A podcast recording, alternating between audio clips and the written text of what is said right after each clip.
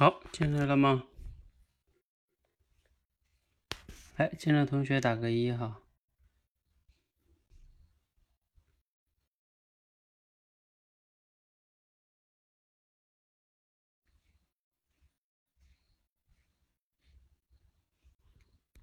来，进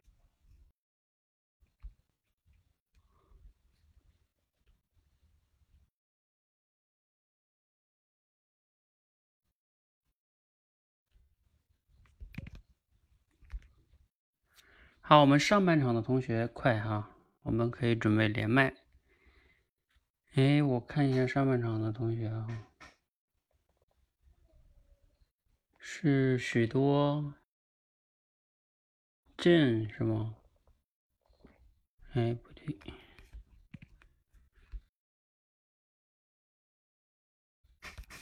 看一下啊。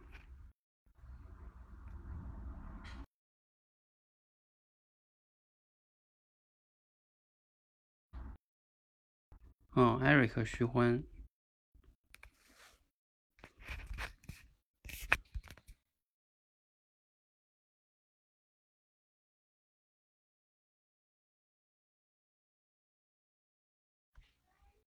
好，那那你们上半场的同学。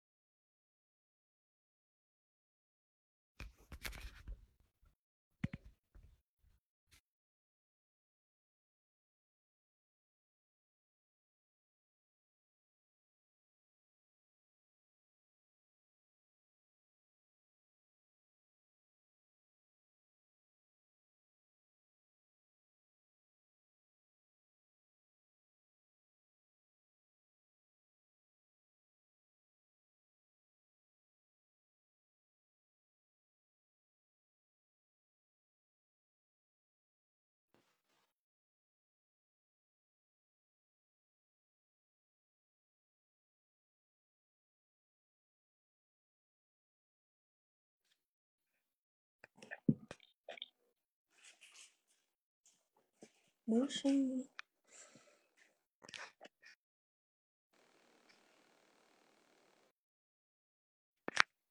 嗯，徐欢也可以准备连哈。我刚连了，后来又掉掉了。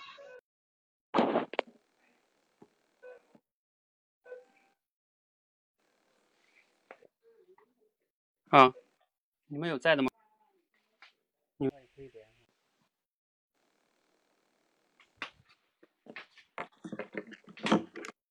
现在人不够啊。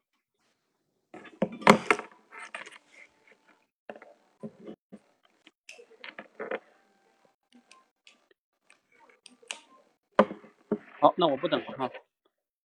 Sherry，Sherry 要是连可以来连哈。那我们开始。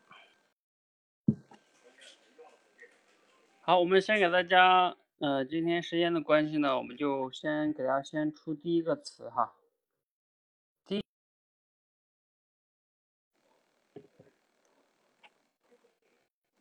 第一个词呢是先出一个简单点的。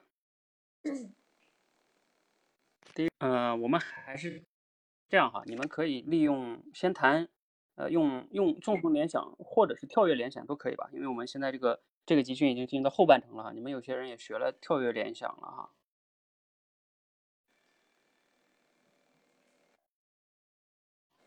啊，你们可以用任何联想。好，我们第第一个词是农村。啊，我相信。待过对这个词也并不陌。好，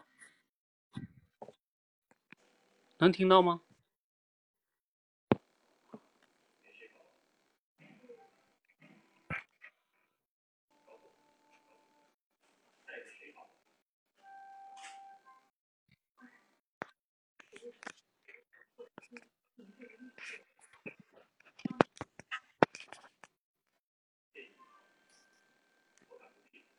有人想好的吗？现在是说什么？现在。农村。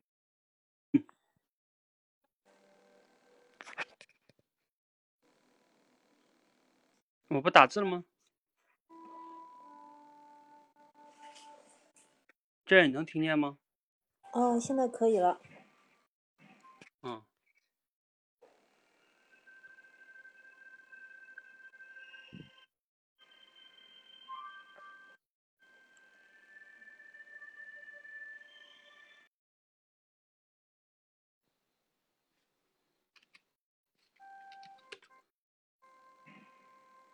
哎，其他同学也可以抢麦哈，你们在麦的人就被踢馆了。农村把你们难住啦？海商进来了吗？教练，我是徐欢，我尝试一下。嗯，农村我往上，我想到的是城市，然后往下呢，我想到是，呃呃，就是农村里面的一些山水房子。等等，然后横向呢，我想到的是，呃，因为是有城市嘛，有有乡村，然后有城镇，然后还有一线城市、二线城市等等。那我想讲的主题是，为什么现在农村的环境越来越差了？然后，哦，哦，呃呃，这样说吧，我们该如何去，呃，如何去引导留守儿童？呃，首先。呃，我就准备从三点，第一点，由政府，呃，由政府请相关的专业人士来帮助这些孩子疏导他们的心理的一些做一些影响。第二个由学校，第三个呢就由他们的家人经常打电话或者视频来进行连接。呃，然后我的主题，然后再总结一下，完毕。好，你是不是后来上麦之后才想要讲到留守儿童的事儿？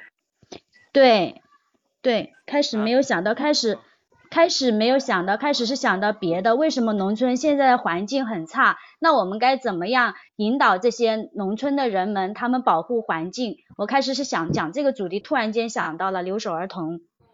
嗯，教练，我是薛，我来尝试讲一下农村。村的话，我觉得能想到乡镇，然后一个城市，再往省份，而往下的话，能想到，比如说耕田、种地、种菜等各种农业。我讲的话，我会讲一篇题目叫《回归大自然》。就在我们现在大城市快节奏的生活中，我们人经常会感到很焦虑。而失去了我们当初的那份童真，就会想着回归我们农村田园的那种生活，就想就相当于简简单单没有尔虞我诈、平平凡凡、普普通通的那种生活。讲完了。那你，你你就是说叫什么回归大自然？你怎么回归？就是你具体的那个里边的框架是什么呢？嗯，框架就是我们现在在大城市中，就感觉无时无刻都承受很大的压力，令人很焦虑。然后我可能就会想着，我们我本来是从农村出来的嘛，感觉小时候在农村的那种生活很童真，很没有压力，就想着能够在我以后年老之后，可能我会找一处。偏远一点的农村，然后家里边有个鱼塘啊，种点花呀、草呀，养点鱼呀，或者鸡呀、鸭呀等各种，或者向往那那样的生活。嗯，那，哎，我的问题就是你重点要讲什么，你知道吧？就是说，你这个好像支撑不起来，你这个框架有一点，嗯。是是主题吗？还是我框架有问题？嗯，你的主题我倒能理解，就是呼吁，去比如说年老的时候回回归嘛，是吧？嗯，对。啊，行吧，这个其他教练，我是这，我来我来分享一下，我分享的主题就是呃，为什么农家乐又回归了？那就是说，各现现现在的我们可能呃吃过了各种美味的一个菜肴，高大上的一个餐馆，但是我们呃现在越来越回归于这种农家淳朴的那种农家的菜肴，然后追随着那种啊食材本身纯真的这种味道。为什么这个样子呢？就是呃那种高大上的菜肴，它可能浓墨重质，都是一些重口味，掩盖了就是用调味剂。呃，调出来的可能更加适合你口感的这些东西，但是你吃多了、吃惯了，你会吃腻了。你最终的选择其实还是，呃，就是食材本来的味道、天然的味道。所以说，这个农家乐它可能又在我们城里人当中成为一种，呃，生活消费的一种时尚。同样，其实我们呃大家都熟悉的说，就是说城市套路深，我要回农村。为什么是这个样子呢？因为大家向往的是农村的那种天然和淳朴。我们也说人之初性本善，其实我们最最向往的也就是人本身的那种诚那种诚信和善良。呃，所以说就是诚信和善良，可能呃也是我们行走江湖最呃根本的一个立足之本吧。我是大概这样去说。嗯，你的听见了哈，就是说我在想你的这个逻辑啊。嗯，可不可以跳过去？你你是通过那个菜肴是说？嗯。就是你怎么讲？你怎么得出这个诚信跟善良呢？呃，就是说，呃，就是去凡纯真嘛。那我所有的那种呃美味的那种菜肴，比如说韩式呀、日料呀，或者其他菜肴，那。爸爸练练。嗯，好，你继续。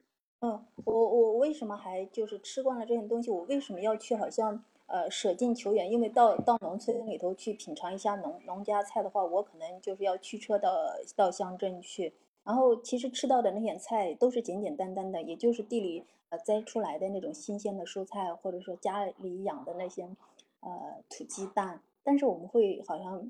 吃起来非常觉得美味，因为其实它就是中呃，就是就是因为喜欢食材它本身的味道，所以本身的味道可能才是最天然的、最呃最本真的，也是最能够打动人心的。呃，同样，其实我们的呃有些时候我们可能会有各样子的一个套路啊，或者一种呃计谋啊，去讨好别人或者应付别人，但是时间久了，我们会发现其实呃这些东西都是一种。呃，一一一一一一种叫交往的一种伎俩，然后，呃，真正能够感动人心的，或者说打动人心的，或者说能够长久的，还是呃人最本真的东西，就是人之初性本善嘛。呃，从这句话来说，就是最本真的东西，可能就是嗯，才是我们可能最终想要追寻的东西，就像那个食材。呃，我用各种调味料调出来的东西，未必就是可能一时会会满足我。OK OK，好好好好好，我理解了哈，嗯，嗯，好，时间的关系呢，我们就不要继续讲了哈，要不然你们这一个词就能讲半个小时。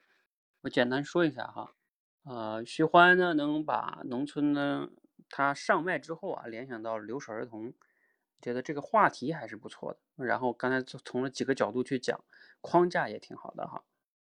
那刚才 Sherry 这个和 Jane 那讲的，其实有点，大体上差不多，就是那那个就是回归什么大自然，啊，回归本真啊，是吧？就是这个本真论点论据啊，就是说。各种现象、例子，嗯，然后怎么样来分析？这个你们要去，就是好好的琢磨一下。嗯，好，那那个海商同学，啊，你刚才有背景静音，然后我先把你静音了。如果你要讲的话，你们最好。啊，因为因为我我在老家哈，我明天就回去了。喂，教练，听到了吗？啊，教练好，各位同学好。啊，刚才看到教练谈到的是农村是吧？因为我在呃不仅在农村生活过，也在农村工作过，我想谈一下几点的几点认识吧。就是通过农村呢，我想纵向联系一下，就是现在农村的工作呢，主要是包括农村经济发展，一是农村，第二个是农村建设。第三个呢是农村啊服务。农村经济发展呢，现在当前最主要的任务呢，就是进行一个土地流转，然后发展呢适度规模经营，然后呢使啊这个农业呢成为一个能赚钱的一个行业，从农民呢成为一个有幸福感的农民，让农村呢成为有这个人民康居的这种家园。这个农村建设呢，我想呢，当前最重要的一个任务呢，就是实施乡村振兴计划。乡村计振兴计划呢，主要是包括那个呃乡村的一个规划，另外那个围绕几个重点，比如说啊。把路路呃道路的这个拓宽、绿化、亮化，以及河塘的清淤整治工作，还有这个农村综合环境整治，呃，实现了突击整治和长效长效管护相统一的这种原则。这是第二，农村建设。第三个呢，就是农村服务。现在农村呢和城市，老实说，城市和农村的不同，我觉得现在的目前来看呢，主要是体现在一个农村服务的不同。比如说啊，城市的居民啊，如果是呃工作累了，或者可以带着孩子呢去电影院看看。现在呢，农村呢好像没有这种集中观影的地方，甚至说集中观影的地方呢，来设施比较陈陈旧。这个时候需要呢，我们这个村组织呢。啊，村的一级呢组织呢，帮助农民呢建立一些自己的文化娱乐场所，让农民呢不仅是口袋富起来，而精神也要富起来，呃，而要富起来。呃，以上呢就是我简单的总结一下，就是呃发展目前来看呢，乡村振兴主要是呃主要是围绕这个乡村的，呃主要是围绕农村发展、农村建设和农村服务三个着力点来进行推进。我相信呢，在我们的这个呃工作推动之下，我们的乡村啊。我们的农村发展会越来越好，就不会存在说农村这个这个这个城城乡差别那么大，然后城乡城市和市民和农民啊之间的这个思维差距，包括物质生活水平的差距那么大的情况。教练，我讲完了。嗯，好，感谢海商哈，因为海商本来就是在这个政府部门工作，讲哈，这就是 他们本来平时也会思考这一类的东西啊，所以今天你看顺便来分享。这个要是领导听了也会觉得好像比较有条理哈，然后讲的也是比较好的哈，这个框架呀思维哈，嗯，那如果说给个建议的话，就是说这三点上呢，好像有一点点，一个是经济建设，就是你那个语言的概括上可以再精炼一点，就是更好的区分，比如说与经济建设，还有一个是经济发展，还有一个什么建设，就感觉这个有一点，就怎么样能更好的区分，是吧？呃，还有一个就是服务。你这个服务就是，就这个语言上，嗯，我们说 M E C E 原则就是这个是很重要的哈。好，海商，你要是不说话，你要把你自己静音哈，要不不然你要么你就确保你没有背背景音。好，好，那个我们换一个词哈，这个这个词先到这里，好，啊，要不然咱们这个词就啊，我再说一点哈，关于农村呢，大家其实。嗯，除了你们讲的回归大自然这个角度呢，回归大自然吧，也不是说不行，就是有时候不太好讲，我感觉哈，啊，比如说比较好讲，想要脱离农村是吧，走向城市，然后等等的哈，就是啊，这种是不是也挺好的一个话题呢？是吧？比如说人怎么样能更好的脱离农村？发家致富啊，或者说叫啊，像像我以前小时候就是我的经历哈啊，家里人就会说啊，你要脱离农村是吧？然后我们就要好好学习呀，考大学啊，对吧？就是这这个话题好像也挺那个什么的哈啊，或者说你可以谈一谈农村这种城镇化的，咱这种就比较专业了啊，就谈我们大多数人可以谈就划分，比如说啊，很多年以前的农村是什么样的，对吧？现在的农村是什么样的？啊，未来的农村是什么样的？你看，这这也是最常规的，呃，划分嘛，过程法是吧？或者叫要素法，嗯，或者说这个要素法还有二分法是吧？啊，什么什么样的农村和非什么什么样的农村，啊，又或者是哪要要素是吧？农村里边的几要素，比如说农村里的人、地，啊，还有这个还有什么呢？你还可以再想一个要素是吧？去讲一讲，嗯。反正我觉得就是大家可以想一些这种这种逻辑哈。好，这些是常规思路哈。好，我们下一个词哈，下一个词你们也很熟悉，尤其女人很熟悉啊，男的也熟悉啊，就是包。和女人你们懂的，女人有那个包哈。然后我们包呢还有别的包，你们也懂的哈。啊上学的时候的书包。好，你们可以来聊一聊这个话题哈。这个话题里边含的东西还是挺多的。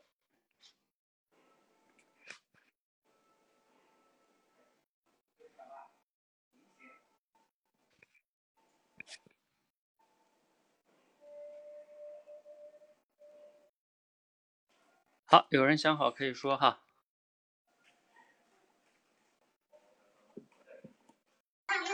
教练，来说一下，我是 Eric。嗯。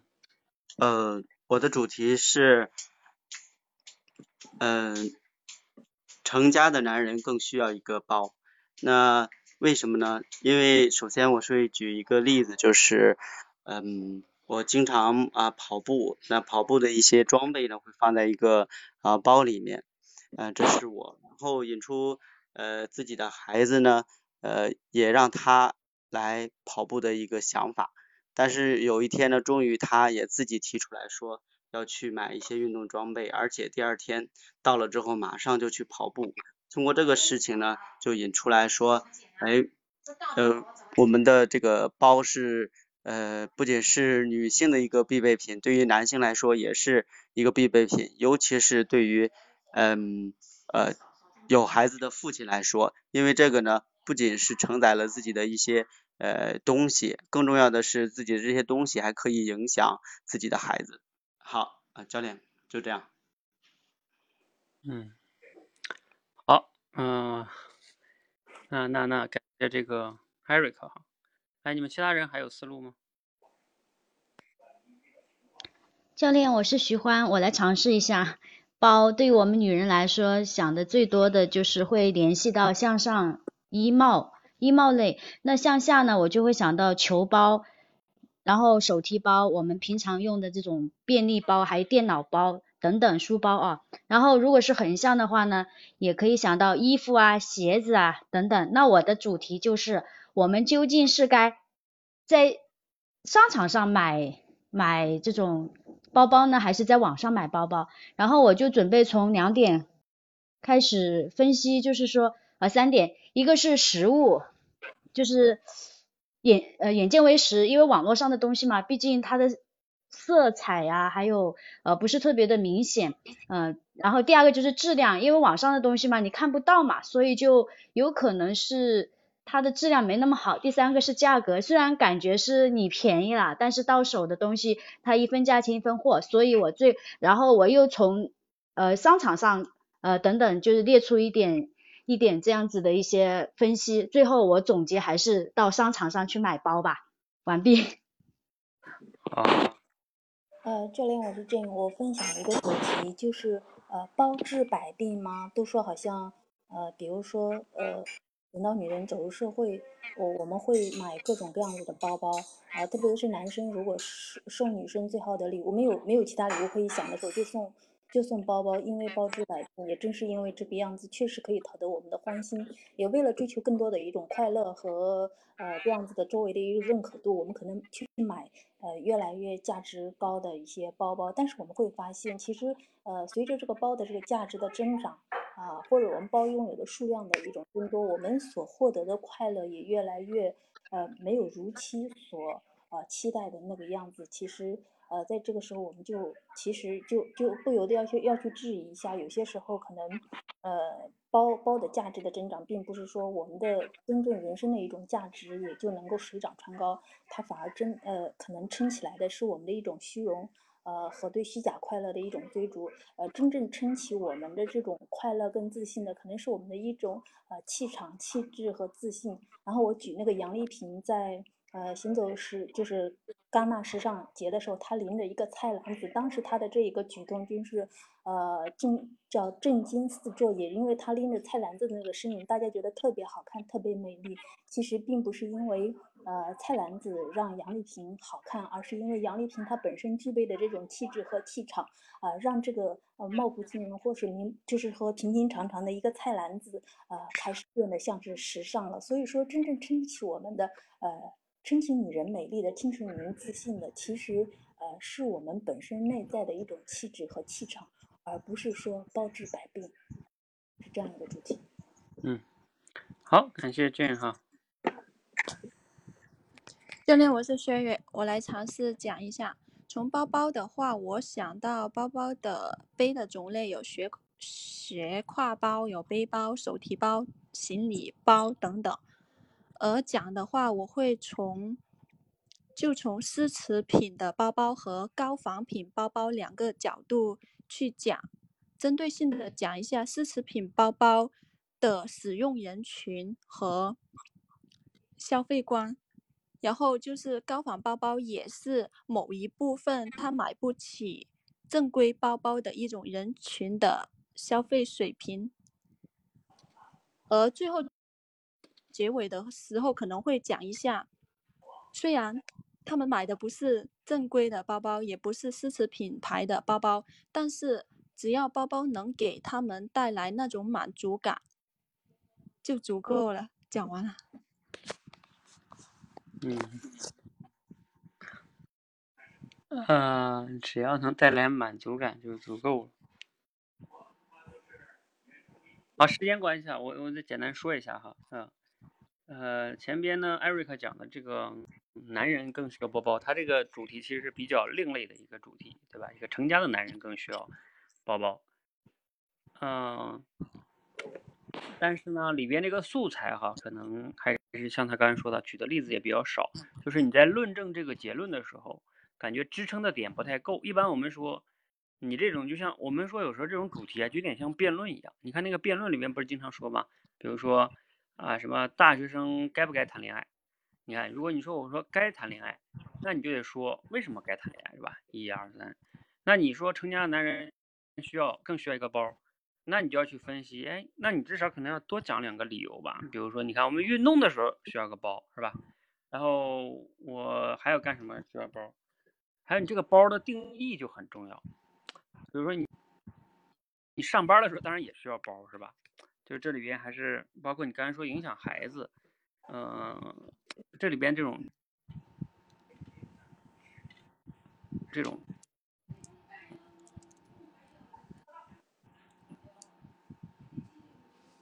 这种逻，我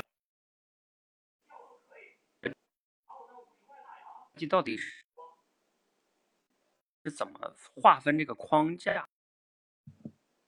你还是需要再想想哈，嗯，要不然你这个论证就不够那么的说服力。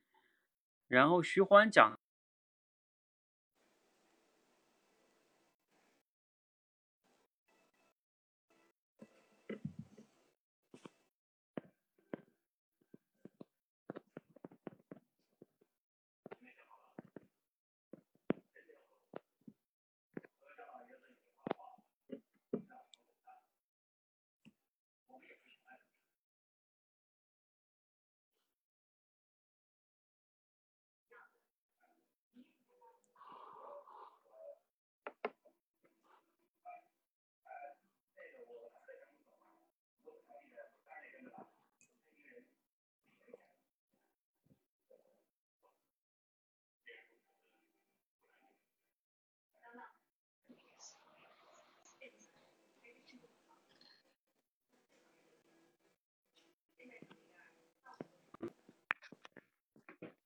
没声音吗？呃，Hello，有了是吧？啊，现在能听到是吧？嗯，好，我把这个关掉试一下。好，呃，我刚才就是说啊，这个朕的这个主题呀，会更更深刻一些。好，徐欢那个就没声音啊。徐欢那个，我刚才说的是他的这个。主题还是不错的，嗯，然后呢，框架也不错。主要的建议就是说，他因为前面做了很多的联想嘛，就你有没有别的思路来讲？就像像我们之前做主题升华一样，比如说你能想到不，就是你能，你要是更高的进步是给你一个关键词，你能有两三种不同的思路来讲，这个也是你们慢慢要去修炼的哈。嗯，当然刚开始哈，只要能先做到一种思路也是可以的。然后朕的这个就是主题啊，还会隐含了包的更深刻的那些含义，然后里边的例子呢也会比较丰富，就是那个杨丽萍那个例子比较说服力。那刚才嗯，Sherry 讲的那个呢，我觉得框架是不错的，就是一个高仿品和真品，是吧？嗯，那这里边呢，我觉得后来的那个主题好像有一点点，嗯，不是那么的有，可以再琢磨一下，就是主题上，因为你说的是不管买什么包啊，只要舒服，什么自己满足了自己就好，感觉相对来说，一般我们说高仿品和真品啊，可能里边还是含了挺多。丰富的内内信息的啊，比如说像有些人，呃，你买这个仿高仿品，比如说你买了个 LV 的高仿品，也就是假的，对吧？那你到底在满足什么呢？是吧？啊，你要么呢就能诚实的说我没有这消费能力，对吧？我就不买 LV，要么我就买 LV，是吧？就这里边这个这个主题，你还是值得思考一下的哈。嗯，呃，还有一个呢，嗯，我给大家再提一个角度，就是说。比如说包哈，它本身它就是一个工具，是吧？它就是我们装东西的一个工具。你要从本质上来讲，它就是个装东西工具。但是不知道什么时候啊，这个包，尤其是对女人来说，往往都变成了一个身份的象征。比如说你背了一个很很好的包，很贵的包，是吧？LV 啊什么什么的啊。那呃，就是你可以去想哈，这个社会中是都还还有哪些东西，本来它就是个工具，但是慢慢的呢，它就演演化成了。超越于工具了，变成了一个身份的象征。比如说，嗯，汽车是吧？啊，手表啊，像对，还有这个各种各样的东西啊，甚至手机都都都是这样的哈。衣服都是这样的哈。那这个里边这个话题还是挺有意思的，是不是？嗯，就是你可以想一想，就有点像朕刚才谈的那个哈，就是朕刚才谈的那个，其实你要是能把你那个主题再丰富一下，其实也会。就是主题升华一下嘛，对吧？你的现象覆盖的面就更大了。对，好，那时间的关系呢，我们这个话题包这个话题呢，先到这里哈。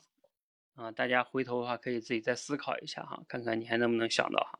那最后这个呢，我们做一个抢答，就是抢一个关键词的现场的相对完整来表达一下哈。啊，一到两个名额吧。好，啊，我先出词了哈。这个词呢，你们也比较熟悉。但是是一个抽象的词，这个词就是欲望。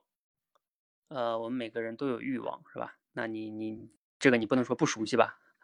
那你熟悉，但是比较抽象啊。你看看，你如果来让你以欲望为关键词去讲，嗯，喜欢说卸下过往的包袱，可不可以？也可以，包袱和包也有点算是可以跳跃过去嗯。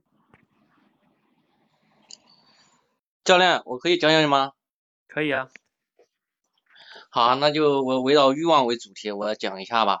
这个欲望，我想起呢有呃有欲望的人和没有欲望的人啊，就是说欲望多的人和没有欲望的多的人。我今天看了一个微信啊，他说了一句话，就是欲望多的人呢，反而是没有出息的一个表现。我想呢，这个欲望多呢，可能包括那个深思呃，这包括这个想三想四的东西多啊，可能聚焦主业，保持自己。呃，自己工作的一种战略定力呢不稳导致的。我觉得一个人成有成有出息的人呢，应该是具备几个特征。一个是呢，呃，他的这个有有比较一个切合实际的一个目标，这种目标呢是通过自己努力完全能够实现的。啊，这是第一个。第二个特点呢，就是他应该有支撑他的一个实现目标的一种坚强的一种理念。这种理念支撑着他，最起码要做两三三种特点的事情。第一种特点的事情呢，可能就是说。做对众生有利的事情，如果对众生有没有利的事情的话，他做的话可能就就可能就是发心不对，初心不对。第二个呢，就是呃能够自己需需要去热爱它，如果自己自己不去热爱的话，可能是在做的过程中动力就不足。第三个呢，就是能够坚持十年以上。如果一项工作呢能够坚持十年，可能这项工作呢成为它的优势，可能这项工作呢就成为它的品牌，以后呢为它的以后的发展呢做好打下基础。这是第二点发展理念的这个有个理念的问题。第三个呢，就是具备实现这种目标啊，具备支撑这种理念的这种能力。这种能力呢，往往体现于从通过自律来进行修炼。比如说啊，这个通过自律啊练习语言表达能力，通过自律啊练习学习，通过自律练习深邃的思考能力、敏锐的洞察能力和呃伟大的想象能力。然后呢，然后在操作的过程中，人在事上磨，通过事，通过做事呢，来不断的磨练自己的能力，然后呢，能够胜任自己呃本来应该有的工作，呃，为自己进一步发展呢打下良好的基础。这是第三点。第四点呢，我想呢，呃，可能超过了这个一二三理论啊。我想第四点呢，想的是能够啊，呃，比较有好的一个品性，然后这样呢，厚德载物嘛，天天行健，君子以自强不息。第四坑有厚德载物，一个有道德的人呢，他才能够走得远啊。教练，我讲完了。嗯，好。嗯，那请问你的主题到底是什么呢？一个有出息的人，他要具备的身上具备几个特征？那你是从怎么从有欲望？你的意思是欲望少的人是有出息的人是吗？对，我想呢，我首先想到了欲望。今天呢看到了一个微信呢，就是说欲望多的人反而往往没有出息。我就想呢，把自己的欲望控制下来，然后让一个欲望少的人。那么欲望少的人可能就要有出息。我觉得通过有出息的人来想，联想到有出息的人具备四个特征，就是有欲望想象到了这个有出息的人和没有出息的人。嗯，那你这个呢？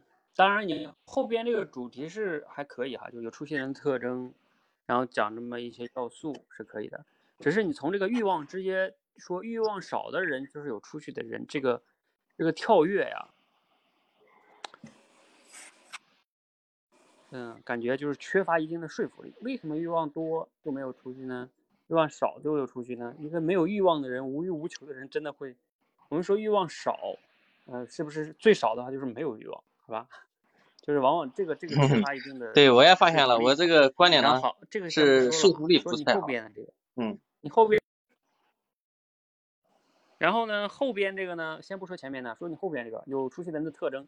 你好像说本来说我要讲好像是三点是吧？后来你讲了四点，这是一个，嗯，这就是比我们说在比即兴表达时候一个比较大的忌讳的地方。那你这里面不仅这个哈，还有一个问题是，你说了太多的概念啊，就是我我经常会有时候会讲哈，多就是少，少就是多。有时候为什么教你们一二三理论啊？就是一定要把你的东西压缩在三三点以内。甚至你们在思考问题的时候，都尽量问问自己，能不能就是找找出最关键的三？问问自己，如果你有八点。问问这八点之间有没有内在的联系？有没有最核心的，就是那三点到底是什么？你看，你刚才你看我我记了一下，你说了好几个关键词，目标，你再说，啊，又说了一个理念，又说了个热爱，又说了个坚持，又说了个能力，能力呢又需要自律，自律了之后呢又需要事儿上磨，啊，然后又说了个第四，因为到前面之后我已经记了五六点了，然后你又突然间说我还有个第四。呃，然后还有一个这是什么道德是吧？品德是吧？你就是说这里边这个逻辑啊，就是从思考上来说，要是我呃建议你的话，你就好好思考一下，这么多的点到底他们的逻辑关系是什么？如果我就说三点，到底是哪三点？否则的话呢，你就会感觉哈，说的点很多，别人就没有什么记住，嗯，对于你自己的思考力的提升也不利，因为你没有去仔细的思考这里边的逻辑关系啊。好，那嗯，我们先到这里哈。那已经还有一个，嗯，我们这个词就还有人要讲吗？可以上来谈谈思路哈。如果你已经想好的话哈，因为我们时间到了，上半场。那教练，如果你要是有有思路，女神说吧，我就不说了，因为你的比较精彩。没有没有没有没有，你来你来。快，别谦虚啊！一会儿你俩谁也说不上？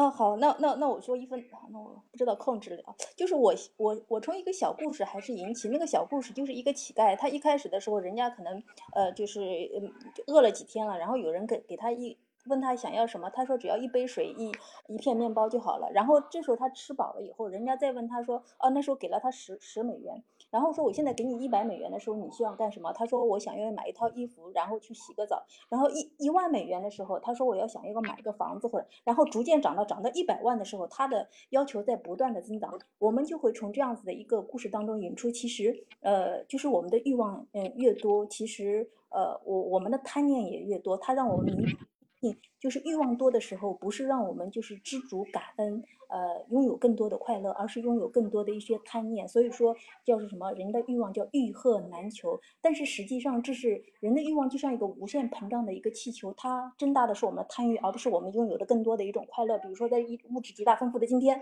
我又开始速度快了。呃，就是说，呃，大家会发现我们物质拥有的太多，欲望越多，其实也不是呃说更多的一些快乐，比如说有些贪念成就的一些贪官，但是我们现在就是很多人的实践表明，其实极简主义才是我们拥有快乐的一种呃根本的法则。为什么呢？因为极简主义它是呃就是说少即是多，让我们拥有的一个贪念，就是说一个欲求呃。少，但是我们反而获得了更多的心灵的一个自由和平静。而这个时候，呃，就是说极简主义它为什么会会会有这样子的一个效果呢？就是说一二三理论，第一个，因为有它释放了我们对物质上的一个追求，然后我释放了更多的时间和精力。第二个，因为我们占有的物质更少，所以说我们在。在在财务上，我们获得了更减轻了更多的一个负担，拥有了更多的一个轻松，呃，正是这个样子。然后我们然后会会会获得更多的一个宁静、平静、祥和，然后从而让我们觉得，其实呃，这才是就是说呃，及时的，就是控制自己的一个欲求，才是真正的呃拥有快乐的一个根本法则。就是古人不是那个叫什么“一箪食，一瓢饮，不厌其乐”，那个是孔子的一个门生，这样。大概就是这个样。子，好，嗯，感谢朕哈，大概的思路大家应该该听懂了哈，就是说前面同一个故事引出欲望多的一个问题，然后呢再回过头说来，其实我们需要极简主义是吧？那为什么呢？一二三，我觉得这个逻辑框架还是不错的，从相当于从正反两方面是吧？然后从正的方面呢，再再谈三点。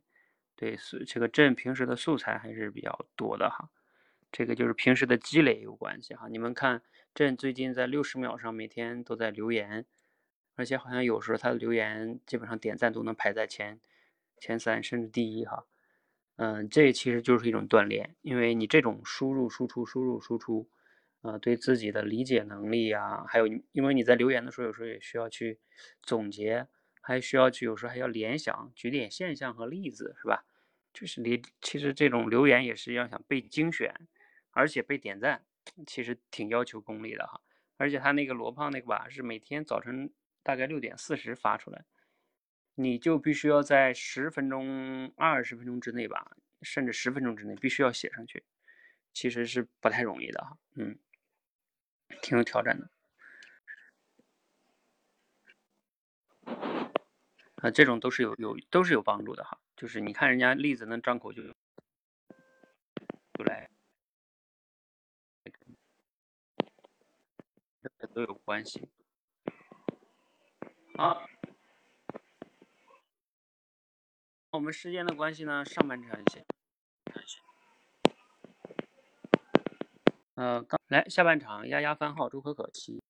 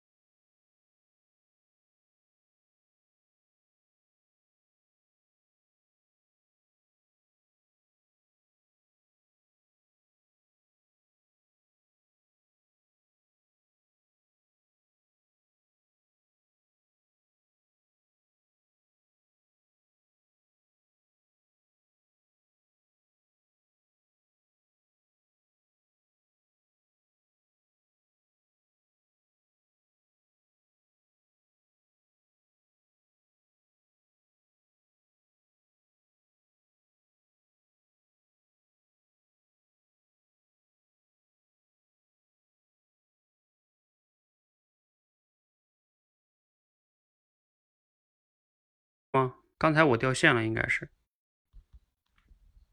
喂，可以是吧？好好好，那你们连吧，快。嗯，我在老家这边，有时候信号不太稳。来，我先出第一个词哈，第一个词是，第一个词看看是什么？第一个词是歌曲，歌曲你们熟悉吧？啊，你们每天都会听各种各样歌歌曲。来，你们可以谈谈思路。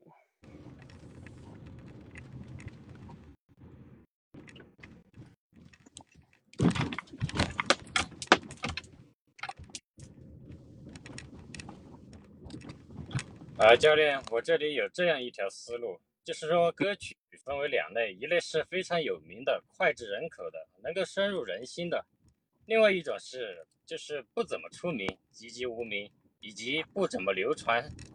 其实这也可以映射到我们人的一些发展状况。有些时候，人有的人就能够获得大家的青睐和喜欢，而有些人呢，一辈子都是默默无闻的。这里面的核心差别是什么呢？我想，就是能够把握人心的能力。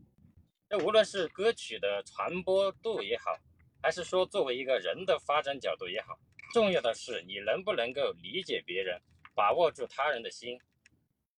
啊，这是我所想的思路。嗯，好。哎，还有吗？啊？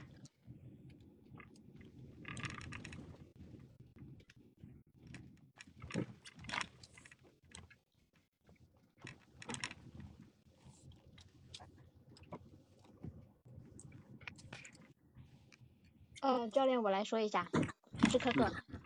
呃，说起这个歌曲呢，其实我就想到了我在高中时候喜欢过很多的歌曲，那个时候有很多脍炙人口的歌星，比如说像周杰伦啊、S.H.E 啊、蔡蔡依林啊这种的很多歌星，我们那个时候都很喜欢他。然后大家应该最近知道啊，就是周杰伦呃最近因为跟另外一个流量明星然后进行打榜，然后很多人就会觉得，哎，像周杰伦这样的。过气的歌星怎么会有这么多人支持他呢？那是因为周杰伦他呃在我们那个年代创造了华语音乐坛的一个历史，而现在的这些流量明星，他们虽然有流量，但是呢他们却没有作品，所以真正让你能够让别人记住你的，永远都只有你的作品。如果你只有一张脸，你只有颜值，那么随着岁月的消逝，你可能就很快就会被别人忘记。但是那些脍炙人口的歌曲还是会留在人们心中，还是会让别人记住。对就没有了。嗯，没有了。好。好，教练。嗯。教练，我是黎烟，我试一下。就是歌曲呢，通过纵向往下去想呢，我就想到了歌曲，就是它能够有缓解情绪的作用。然后呢，就就联想到，如就是我的主题就是，如果说。怎么样去面对负面情绪？然后呢，主要从三点来讲。第一个呢，哦，那个主题是怎么样在比较压力大的情况下缓解负面情绪。三点呢，第一点就是说要做减法，第二点呢就是可以增加一些，呃，增加一些那个。就是可以给自己找一些事情去做，充实一下自己，比如说去学习一些东西啊，学习一些技能之类的。然后第三点呢，就是提升自己应对应对情绪的一个应对能力，就主要是这三点。然后最后总结一下，就是负面情绪，呃，就就就再总结一下，就这样。嗯，好好好。好，时间的关系呢，那我们就讲两个吧哈。你们没有人讲了吧？没有人讲，我们快一点哈。来，我们简单说一下这两个。你们还有？啊，我我来讲一下思路。啊，能听到吧，教练？嗯。好。呃，他说的就是，能这个歌曲啊或者音乐对很多人来说呢都是，呃。在娱乐方面，对吧？用来放松自己，啊，而很多歌手呢，也是为了就是倾向于一些年轻人喜欢的一种呃音乐或者怎样去创作。但是呢，前段时间我有听到，就是王力宏他的一些歌曲里呢，就有融入了一些像《三字经》这样的。所以说呢，这种方式我觉得就是啊一种特别创新的方式。虽然他也是在，虽然很多歌手他们也都在创作歌曲，但是我觉得王力宏他能够呃在这个呃创新的领域上呢，又做了一个啊更好的创新，不仅能够让我们呃从歌曲中呢能够享受的呃感受音乐，而且呢也能够帮助一些我们呃一些年轻人，甚至一些我们中国人呢更能了解一些中国的一些文化知识之类的。所以说要表达的观点可能就是呃有的时候我们无论在做什么事情，如果我们抱有一个这种嗯。呃，创新的态度，可能你就能够做出一些呃更有价值的事吧，大概就这样。好，来我简单说一下哈，嗯，前面的那个谁呀，啊，齐同学说的是好歌曲跟一啊就是出名的和一般不太出名的，对吧？从这两个维度，然后得出一个主题，啊，不管什么样的都要把握人心。嗯，我觉得这个呢还可以，但是。可能相对来说有一个问题，就是说，真正那些出名的呢，他一定都是因为把握人心，可能是其中一个要素。那你怎么能证明，就是说这一个要素啊，那些出名的歌曲，也可能是符合了某些时代的需求，那也算哈，或者是他明星有天赋。对吧？比如说像像这个王菲呀，或者谁谁，就是你只是说了一个点这块呢，这是一个问题，就从主题上有点小问题。然后呢，刚才周黑河讲的呢是，哎，他能联想到最近的一个娱乐新闻，周杰伦打榜这个事儿哈。你看这个挺好的，这个热点新闻你们很多人也都知道，但是呢，怎么能把这个素材用上，这个很重要哈。然后它的主题也不错，就是缺这个作品哈。但是感觉如果说建议的话，就是好像缺点那个主题总结的不是特别的。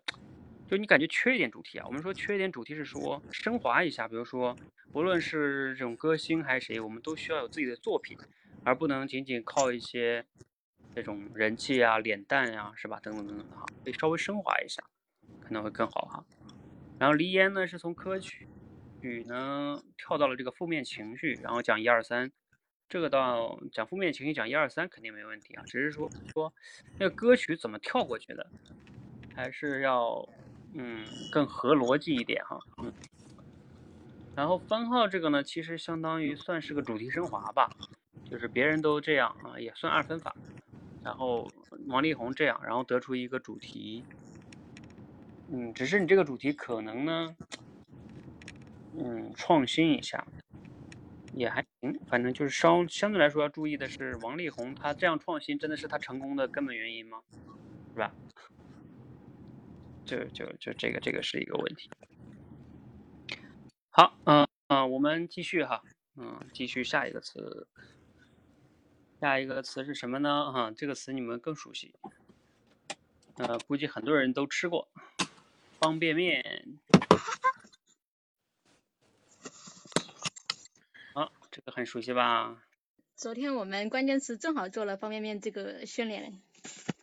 啊，是吗？那你们就要。看看有没有新的思路哈，不要用你们学过的思路。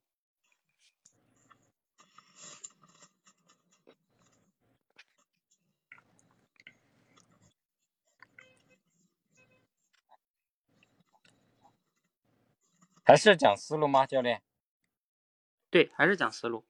好的，方便面过去的时候是一个非常热门的，几乎是挨家挨户、每家每户都会准备的方便食品。不过最近它的非常不景气，它也是因为被什么给干掉呢？是因为被外卖行业给干掉了。因为人们有了更多的填饱肚子的方式，而且非常快捷，而且口味丰富，所以方便面完全想不到自己居然是被这样的一个对手给打败了，给消灭了。啊，不是，不是消灭，就是说大幅度削减了自己的势力。所以这就是张泉灵所说的那句话：时代要抛弃你的时候，连招呼都不会打一声。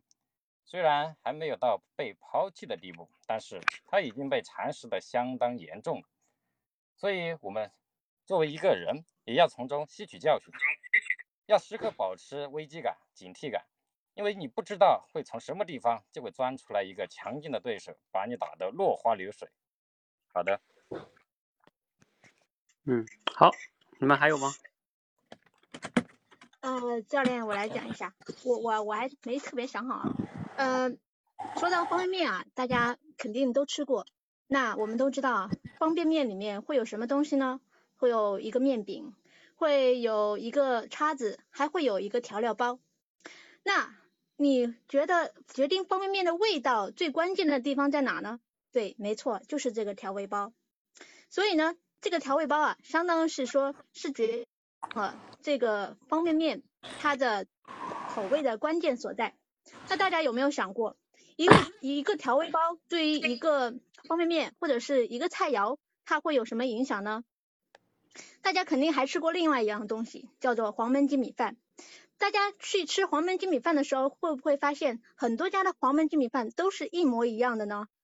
为什么呢？原因就是因为啊，他们都是品牌加盟商，品牌商呢会把他们已经调配好的这个呃调味料统一的发给这些加盟商，然后呢，这些加盟商呢只要把鸡肉啊，把调味料放在一起，就能够烹制出一道香喷喷的黄焖鸡米饭。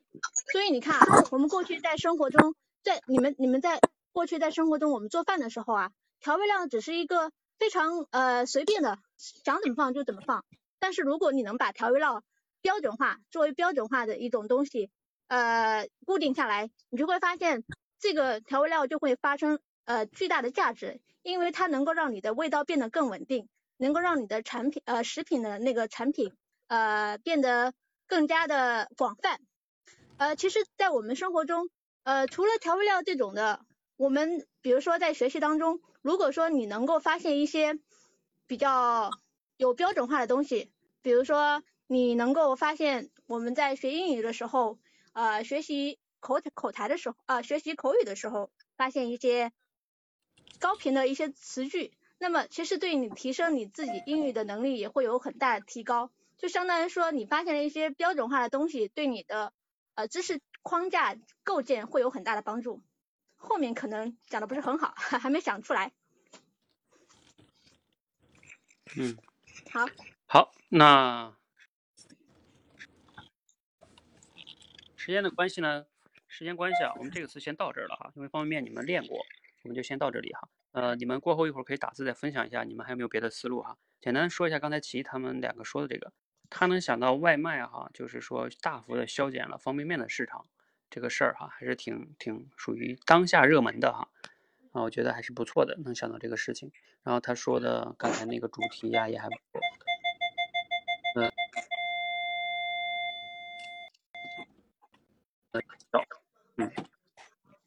好，那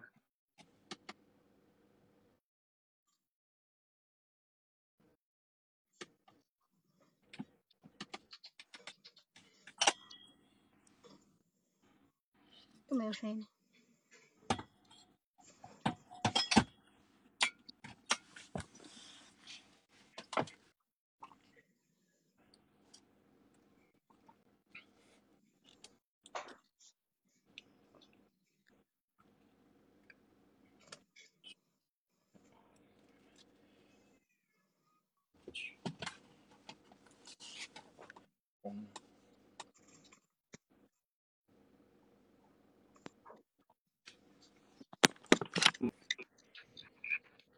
啊，现在有，现在有吗？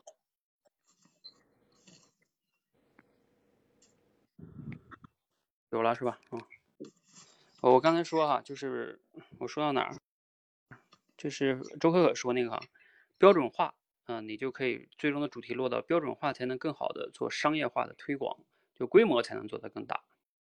嗯，比如说你像麦当劳、肯德基，他们能也是因为标准化才能造全球。那是，到哪个店吃的薯条味道都一样，是吧？就是这个，是你周围可可以思考的一个主题哈。嗯，还有的话，方便面你们可以联想到什么呢？比如说方便面哈，它为什么其实存在？呃，除了刚才这这个谁说的那个，就是那个那个跟外卖竞争那个事儿哈，你就单纯从方便面上去想，我们有的人都知道它是垃圾食品，但是为什么它还，即使现在外卖这么畅呃畅销是吧？我们还是离不开方便面，对吧？因为它真的像它的名字一样是吧？方便面，方便方便，也就是在我们不太方便的时候啊，它就是我们最好的选择是吧？啊，又便宜又方便是吧？嗯，那那这个你就可以想这个这个一些什么场景，这你们都知道的哈，嗯，然后呢？其实从这个，如果你想引申的话，你就去想嘛，那什么样的东西它就是说是我们必须的呢？在某些场景下的必须需求呢？这个你其实是可以考虑到那种产品的，是吧？一个好的产品就是能在具体的场景下解决一一类人的具体的需求。你还记得我以前跟你们分享过吗？什么叫用户需求啊？就是在某些人群在某些场景下的某些问题，你解决了这个人群场景。啊，问题，那你的产品也就出来了。方便面它之所以存在，就是这样的哈。嗯，好，呃，这个是稍微引申说一点哈，就是它可以联想到产品。好，我们最后啊，再来一个现场可以完整讲的关键词。这关键词呢，也是比较抽象的词，我们会抽象和具体的词结合哈。呃，这个词你们也不陌生，或者说非常熟悉啊，你每天都会有。叫什么呢？烦恼。每个人每天经常都会有烦恼，是吧？以烦恼为关键词，你可以上麦哈。即兴的人相对来说可以完整讲一点哈，但也别讲太长，简洁而完整的讲。这样的话，我们可以多讲两个人哈。来，有人要讲讲烦恼吗？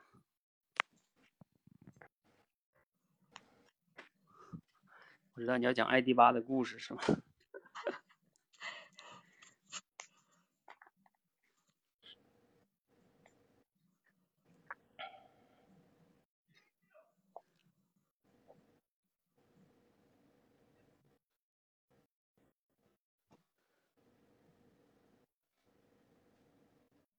你们尽量呢，主题升华式啊，是你退而求求其次要用的，尽量先要训练自己的这个。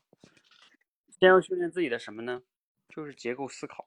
嗯，因为我们在即兴表达的时候，往往有时候是需要讲的有那么几点，是吧？啊，有点条理和框架，这个是比较重要的。比如说烦恼，哎，你能怎么样的讲出这几点框架来哈？当然哈，你实在想不出来，那你要能想到一个主题升华式的也可以，总比什么都讲不出来好。还有吗？哎，看了没？这是你们很熟悉的词吧？每天都在经历吧？为什么讲不出来呢？就是因为对自己的这这东西洞察还不够，缺乏平时缺乏的思考。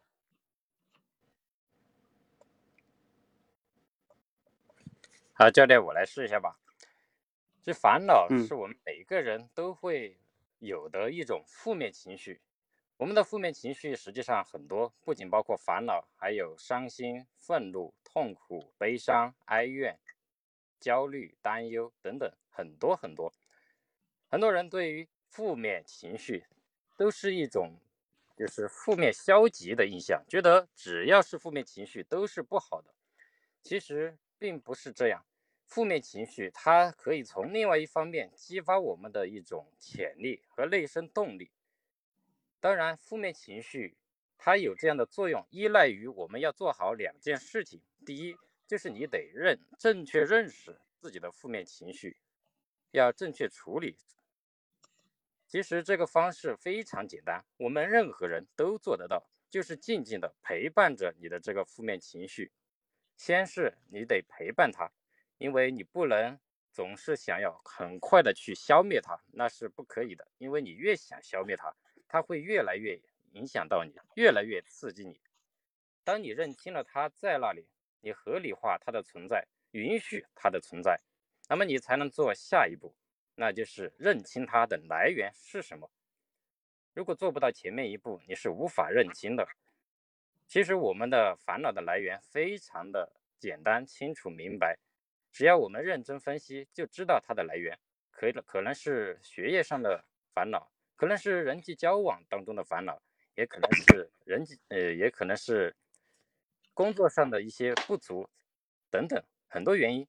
但其实只要我们能够静下心来，认真的去找它、探索它，这个情绪它很快就会过去的。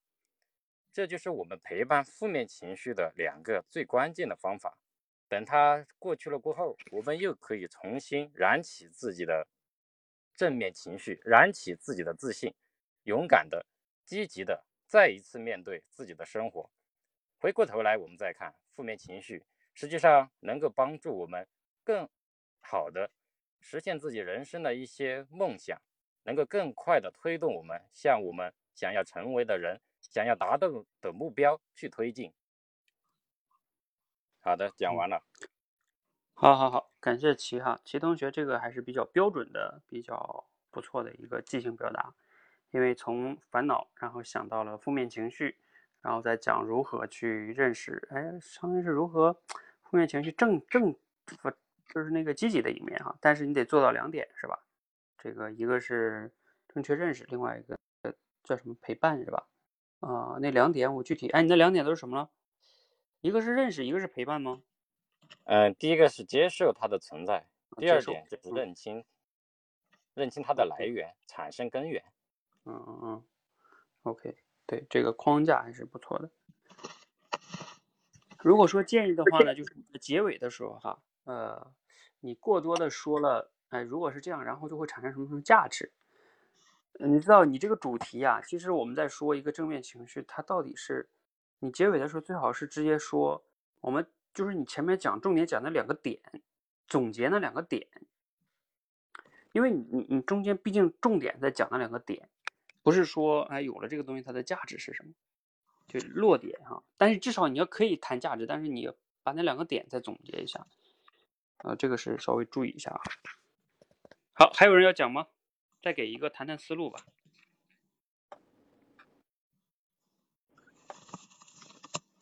好，你们没有的话，人家有人来踢馆了啊。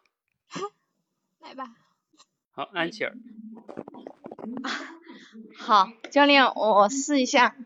我从呃三个维度去谈，就是呃学习的烦恼，呃生活的烦恼，工作的烦恼。首先说到学习的烦恼。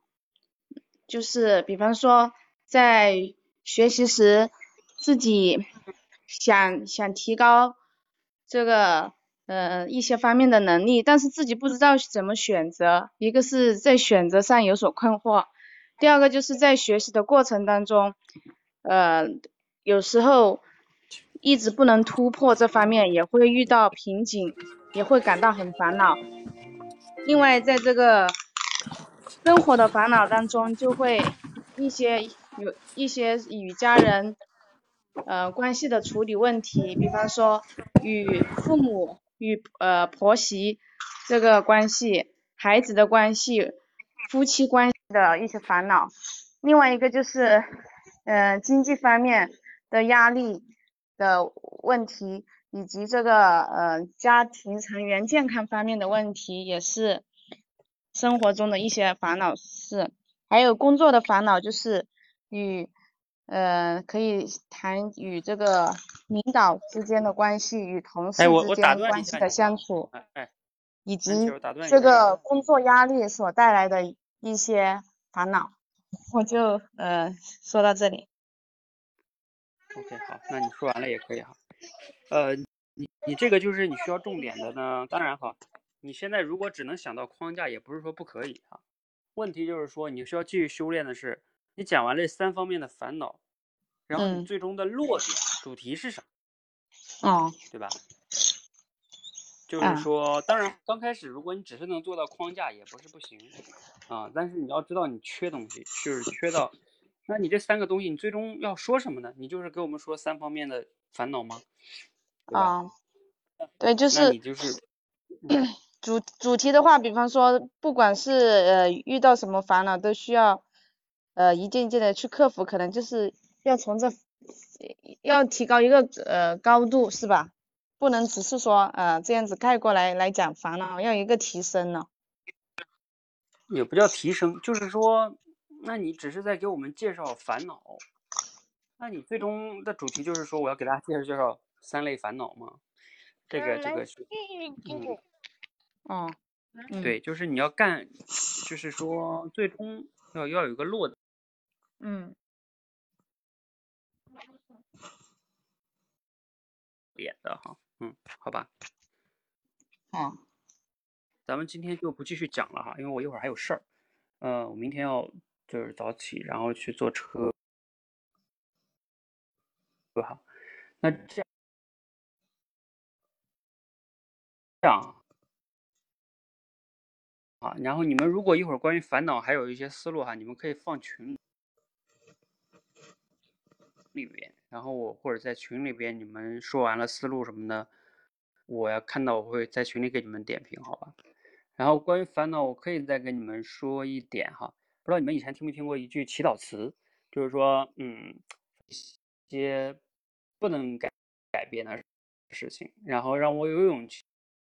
去去改变那些可以改变的事情，一种是你能改变的事儿，一种是你不能改变的事情，对吧？那你不能改变的事儿呢，你需要去接受啊。你你你能改变的事儿呢，啊，你就去有勇气去改变，是吧？然后你还有智慧能区分这二个。这句话其实跟烦恼有一点关系，因为你看我们很多人的烦恼就来自于我们总是去试图去想改变那些我们不能改变的事情，然后就想着改变不了就特别烦，是吧？啊，那这个时候呢，你就要怎么能不烦恼？就是要学会区分这两类事儿。然后呢，不同的事儿不同处理，这样的话呢，你就能更好的去处理烦恼，让自己少一些烦恼。包括你们还记得我之前咱们带你们读那个永叫什么被讨厌的永去哈，那里边阿德勒讲的那个叫课题分离，其实它也是这个含义，就是别人的事情啊，你不能那是别人的事情，别人的课题你不要去管，你就会是你只要去管好那些你能改变的事情。你的烦恼就会少很多哈，其实大概都是同样的意思。嗯，我觉得这个话题还是挺值得分享的哈，就关于烦恼。好，那希望对大家有启发和收获哈。呃，那大家如果有关于今天的话题哈，你还有别的思路哈，不仅是烦恼这个词哈，你们可以在群里边再去发，然后我们可以有有时间咱们在群里再讨论，好吧？直播间一个是信号不太好，还有一个啊，我这次把小孩带带老家来了哈，我要去处理一下小孩。好，那那谢谢大家哈，嗯。